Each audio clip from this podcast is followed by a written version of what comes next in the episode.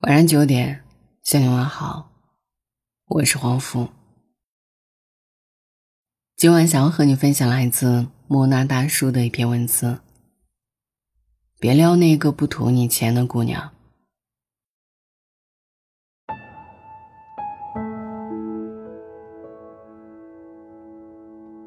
张曼玉在电影《不脱袜的人》中演一个从乡下来的小演员。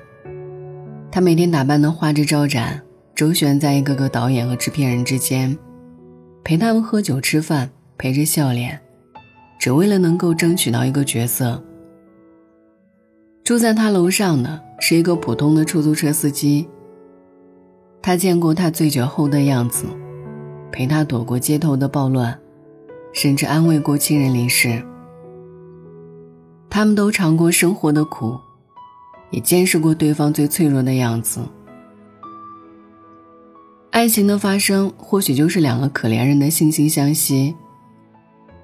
可最后呢，他得罪了导演，他的出租车被暴动毁乱，他们终于还是没忍住，开始争吵指责，把生活的所有不如意。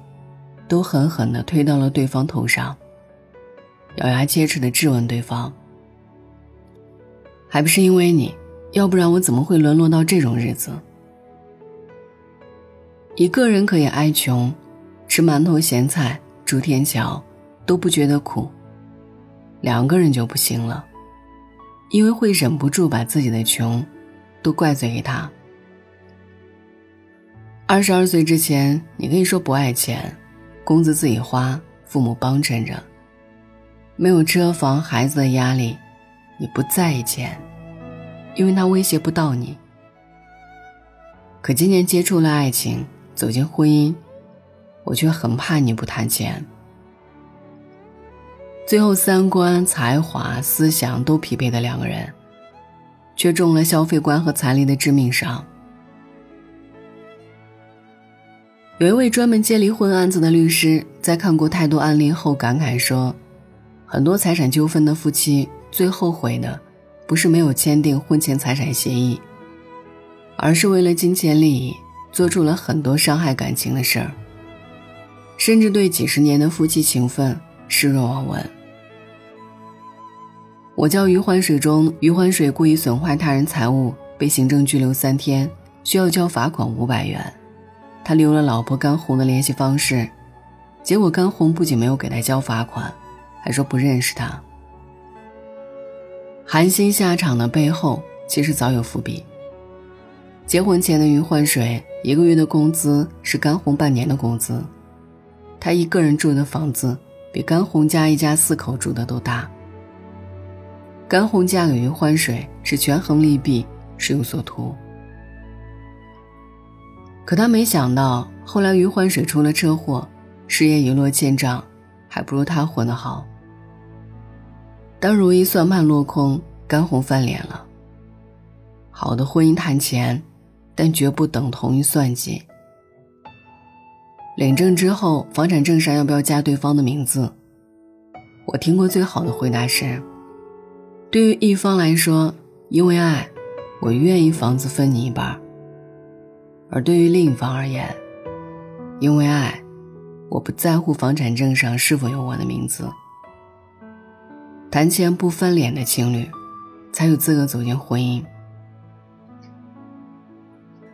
英国一家理财网站的调研显示，平均每对夫妻每年会因为钱的问题争吵三十九次，更别提金钱观不匹配的情侣，一旦走入婚姻，会发生多少矛盾。我见过分割财产超两千万的离婚案，也看到有的情侣为两百块钱撕破脸。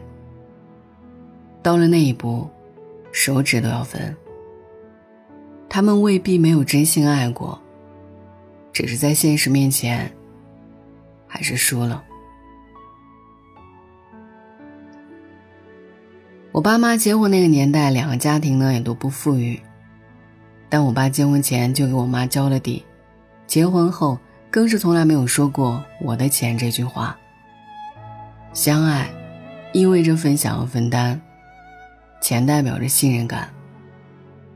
婚前越是捂着不敢讲，婚后越是容易出问题。曾经我跟我爸一起看《寄生虫》，里面有一句台词：“钱就是熨斗，能熨平了生活的一切褶皱。”我爸笑了笑，说了一句：“因为生活的大部分褶皱都是钱造成的。”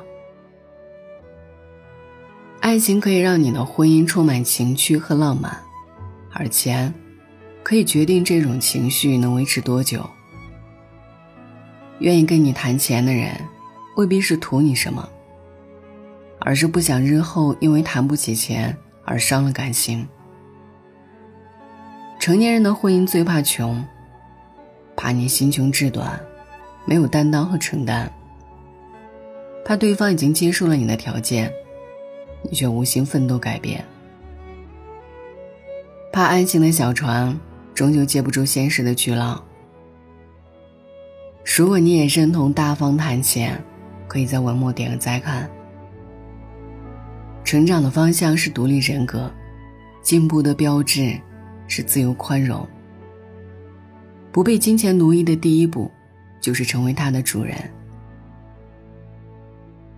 希望大家都能在爱情中看清现实，与婚姻中。保持初心。晚安。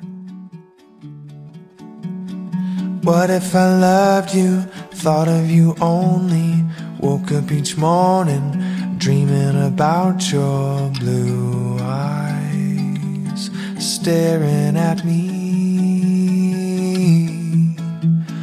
What if I wonder what it would be like hearing you say that I am the one you've been waiting for. I've only got one heart, it's never been broken. I gotta be careful who I give it to. If I told you all that I'm feeling? I really want to, but I'm a little scared. You may not care. I've only got one heart, it's never been broken. I gotta be careful who I give